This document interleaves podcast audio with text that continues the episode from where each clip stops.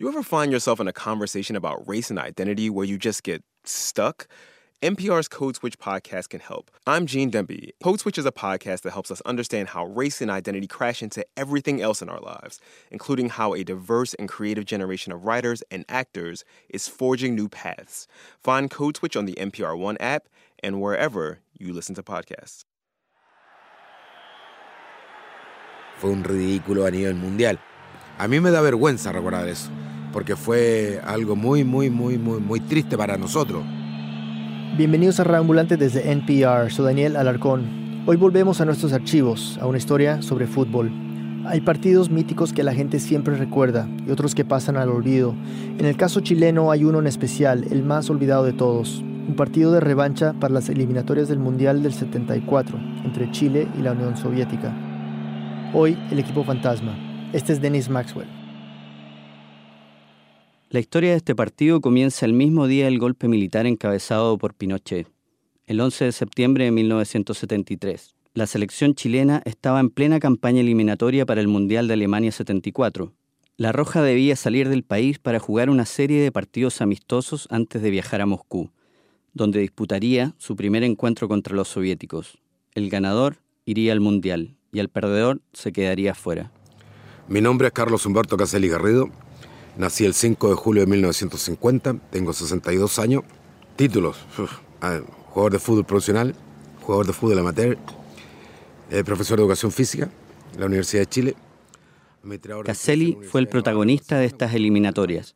En el primer amistoso contra México, Caselli metió un par de goles, pero después del partido, la gente no le hablaba de fútbol, sino de la situación política de su país no era más allá del partido, era de los muertos que habían en Chile, de los muertos que habían después del golpe, que nosotros indudablemente aquí en Chile no sabíamos, porque no se sabía absolutamente nada, no había noticias, no había ninguna cosa. Después de México, la gira llevó a la selección chilena a Suiza, y ahí la reacción fue similar. La gente se les acercaba para preguntarles por noticias de Chile, de sus familias, de los muertos, como si en vez de jugadores de fútbol fueran mensajeros. ¿Pero mensajeros de qué? Palacio de la Moneda deberá ser evacuado antes de las 11 horas. De lo contrario, será atacado por la Fuerza Aérea de Chile. Los trabajadores deberán permanecer en sus sitios de trabajo, quedándoles terminantemente prohibido abandonarlo. En caso de que así lo hicieren, serán atacados por fuerzas de tierra y aire. Después de los partidos amistosos llegaron a la Unión Soviética, donde casi no los dejan entrar. Para los soviéticos, ellos eran emisarios de un gobierno con el que no simpatizaban. Varios jugadores, incluyendo Kasseli, fueron detenidos en el aeropuerto de Moscú durante varias horas. Según los rusos, no éramos nosotros los que estábamos en el pasaporte. Y por eso no nos dejaban entrar. Así serían sus días en Moscú, tensos, complicados, llenos de ansiedad. Caselli se recuerda perfectamente de cómo fue el partido en el Estadio Lenin. A ver, nosotros llegamos al estadio 4 grados bajo cero, em, con un frío enorme, entramos a la cancha, estadio lleno. Cuando estaba el estadio lleno, siempre yo pensaba y me imaginaba que estaban a favor. Por lo tanto, las la pifias o los gritos o este, son, o este zumbido de abeja que se sienta abajo en la cancha, yo siempre lo traducía a mi favor. No lograron vencernos, empatar a cero y cuando termina el partido la gente aplaudió. Luego de este empate, ahora Chile tendría que enfrentar a la Unión Soviética en casa. Y de este partido, ni más ni menos, dependía la clasificación al Mundial. Pero había un detalle importante. Los militares chilenos habían convertido el Estadio Nacional de Santiago en un campo de concentración. Los soviéticos se negaban a jugar en un estadio que para ellos estaba manchado de sangre, una acusación que por supuesto la Junta Militar de Pinochet negaba rotundamente. En un intento por mediar entre los chilenos y los soviéticos, la FIFA mandó a unos representantes a Santiago supuestamente para inspeccionar el Estadio Nacional. Querían asegurarse de que el lugar estuviera en regla para el partido. Eso significaba comprobar que en el estadio no hubiera presos, ni torturados, ni asesinados a quienes estábamos en el estadio no, no nos dejaron subir a las graderías, ¿no? A ver lo que pasaba en la cancha. Jorge Montealegre estaba ahí. El día en que la comisión de la FIFA recorrió el estadio, fue silenciado como tantos más a punta de fusil. Tenía solo 19 años. Nos mantuvieron abajo, ¿ah? nos mantuvieron en los camarines o, en las escotillas, como fondeados, como escondidos, no salimos esa vez, porque había periodistas que iban con esta comisión, como que eran dos mundos distintos. En ese momento se dice que habían unos 7.000 detenidos en el Estadio Nacional. 7.000. Y los representantes de la FIFA no vieron nada. Por supuesto, la cancha estaba pulcra, perfecta, más de un prisionero me dijo que los militares cuidaban la cancha más que a sus propias armas. Así, la FIFA dio el visto bueno para jugar en el Estadio Nacional. Y en nombre de esta organización, el presidente de la Asociación Chilena de Fútbol dio un ultimátum. Esta es su conferencia de prensa, donde se dirige directamente a los soviéticos. El problema está en sus manos. O usted juega el día 21 en Santiago de Chile o se retira del Campeonato Mundial, lo que significaría la clasificación automática de Chile. La FIFA y el gobierno de Pinochet estaban de acuerdo. El partido decisivo se jugaría en el Estadio Nacional sí o sí. Unos días antes del partido, los presos fueron trasladados al norte de Chile, a Chacabuco, a una salitrera en pleno desierto de Atacama.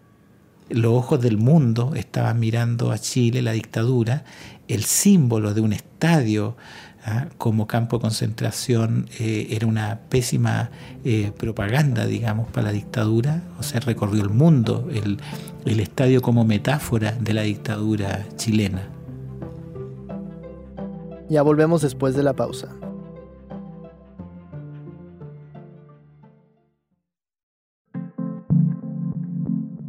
Este podcast de NPR y el siguiente mensaje son patrocinados por Sleep Number Sleep Number te ofrece opciones para ajustar tu cama a un gran precio. Sus camas nuevas son tan inteligentes que sienten cada uno de tus movimientos y se ajustan de manera automática para que puedas dormir cómodo durante toda la noche. Averigua por qué el 91% de los que usan Sleep Number lo recomiendan. Puedes encontrar estos productos en una de las 550 tiendas de Sleep Number en Estados Unidos. Visita sleepnumber.com para encontrar una tienda cerca de ti y asegúrate de decirles que escuchas Radio Ambulante. This is Terry Gross, the host of Fresh Air.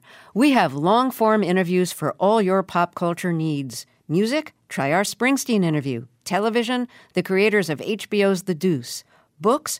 John Le Carre talking about his years as a spy. You can find Fresh Air on the NPR One app and wherever you get your podcasts. Estamos de vuelta en Radio Ambulante. Soy Daniel Alarcón. Llegó el día del partido entre Chile y la Unión Soviética.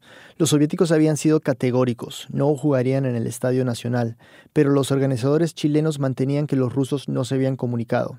Este es Alfredo Asfura, un dirigente de la Federación de Fútbol de Chile en esa época.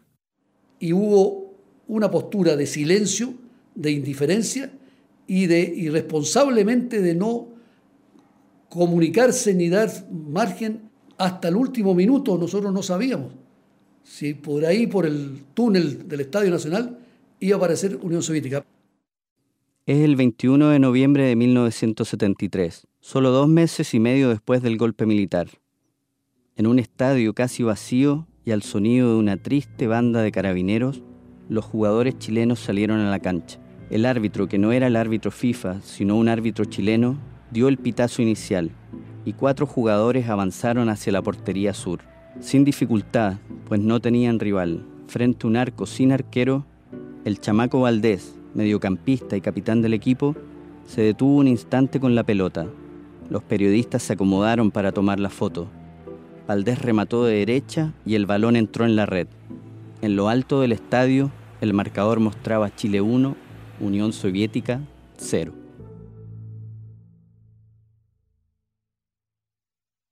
Así lo recuerda Elías Figueroa, uno de los mejores jugadores de esa selección. Yo creo que fue un absurdo, porque nos tuvimos que formar, porque la FIFA sí lo dice en las reglas, y teníamos que hacer el gol para ganar, para poder dar por ganado el partido. Nosotros los jugadores nos matábamos la risa con eso de tener que hacer el gol, no jugar contra nadie, no tenía a nadie y avanzar. Caselli es incluso más tajante.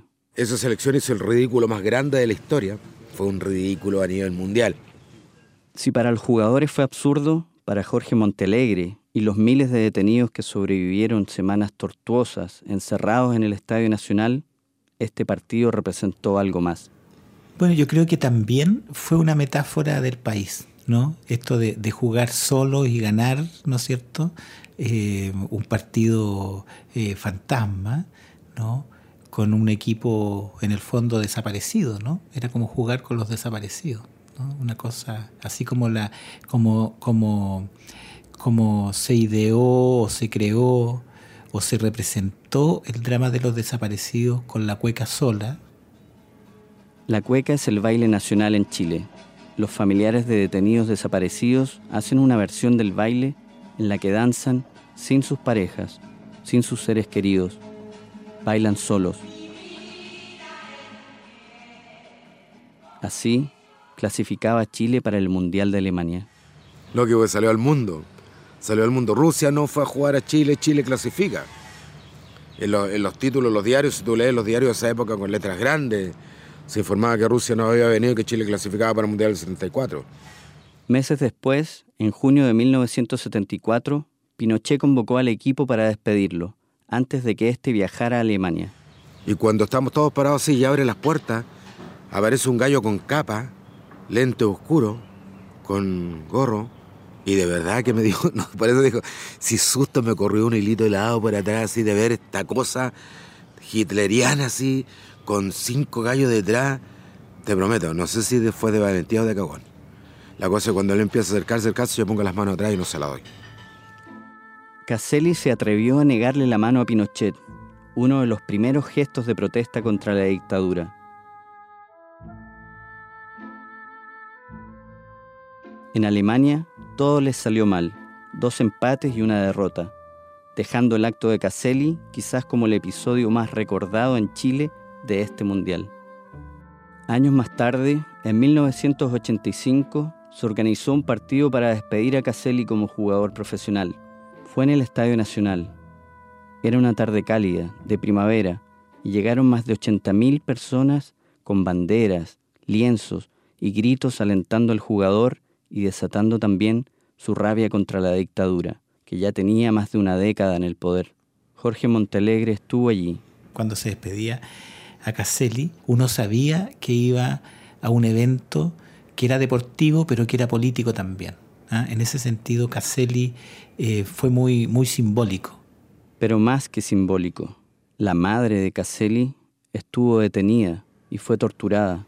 Se sabía lo que había pasado con su familia, se sabía que era de izquierda, se sabía que él le había, se, había, le había negado de darle la mano a, a Pinochet, ¿ah? actos de, arrojo, ¿no? ¿Ah? Que, que, que, interpretan a mucha gente que, que le habría querido hacerlo que no se habrían atrevido a hacerlo.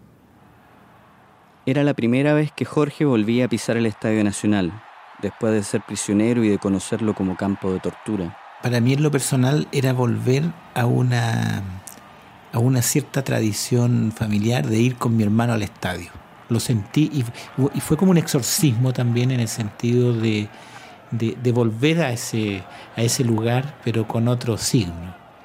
Ningún canal de televisión se atrevió a transmitir en vivo el partido de Caselli, quizás porque sabían que más que partido se transformaría en una protesta. La despedida de Caselli hay que insertarla en, una, en un marco de movilizaciones crecientes contra la dictadura. Yo creo que una de las manifestaciones masivas ¿no?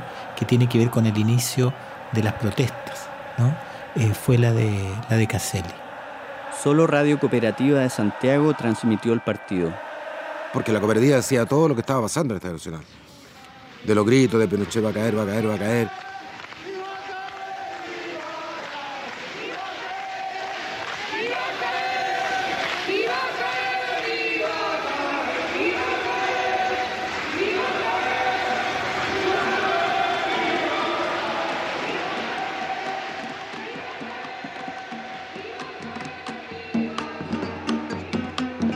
Maxwell es periodista y documentalista. Vive en Oakland, California. Un agradecimiento especial a Gail Maxwell y a Rodolfo Campos. Esta historia fue editada por Ani Avilés, Camila Segura y por mí. La mezcla y el diseño en sonido es de Martina Castro y Andrés Aspiri. El resto del equipo de Radio Ambulante incluye a Desiree Bayonet, Jorge Caraballo, Barbara Sawhill, Ryan Swikert, Luis Treyes, David Trujillo, Elsa Liliana Ulloa, Luis Fernando Vargas y Silvia Viñas. Maitik Avirama es nuestra pasante editorial y Andrea Betanzos es coordinadora de programas. Carolina Guerrero es la CEO. Radio Ambulante se produce y se mezcla en el programa Hindenburg Pro. Conoce más sobre Radio Ambulante y sobre esta historia en nuestra página web, radioambulante.org. Radio Ambulante cuenta las historias de América Latina. Soy Daniel Alarcón. Gracias por escuchar.